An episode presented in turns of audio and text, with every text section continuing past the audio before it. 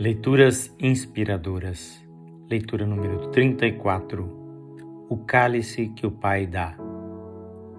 Jesus, porém, ordenou a Pedro: Guarde a espada.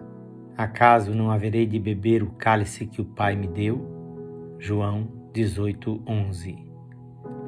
Jesus fala de sua prisão, tortura e morte como sendo um cálice que o Pai lhe deu a beber e afirma sua decisão e convicção de beber este cálice sem murmurar nem questionar.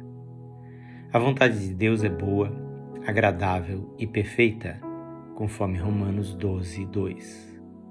Mas só podemos entendê-la assim e experimentá-la desta forma se a nossa mentalidade tiver sido transformada pela palavra de Deus.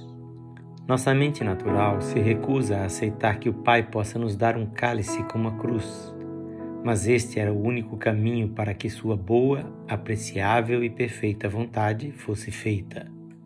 Jesus se recusa a defender-se ou atacar seus inimigos, pois sabia que o que tinha que passar, mesmo sendo tão aviltante, era o cálice que o Pai lhe havia dado a beber. Precisamos abrir nosso coração para entender que o melhor não é o que nos trará mais prazer, conforto ou vantagens imediatos, mas o que o Pai nos dá. E precisamos abrir ainda mais o coração para entender e cooperar com o Pai quando aquilo que Ele nos dá nos traz perdas, dores e sofrimentos.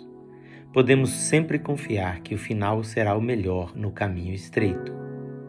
Mas será que estamos prontos para isto? Que o Senhor nos ajude a amá-lo assim. Este texto e leitura são de autoria deste seu amigo, Pastor Edson Grando.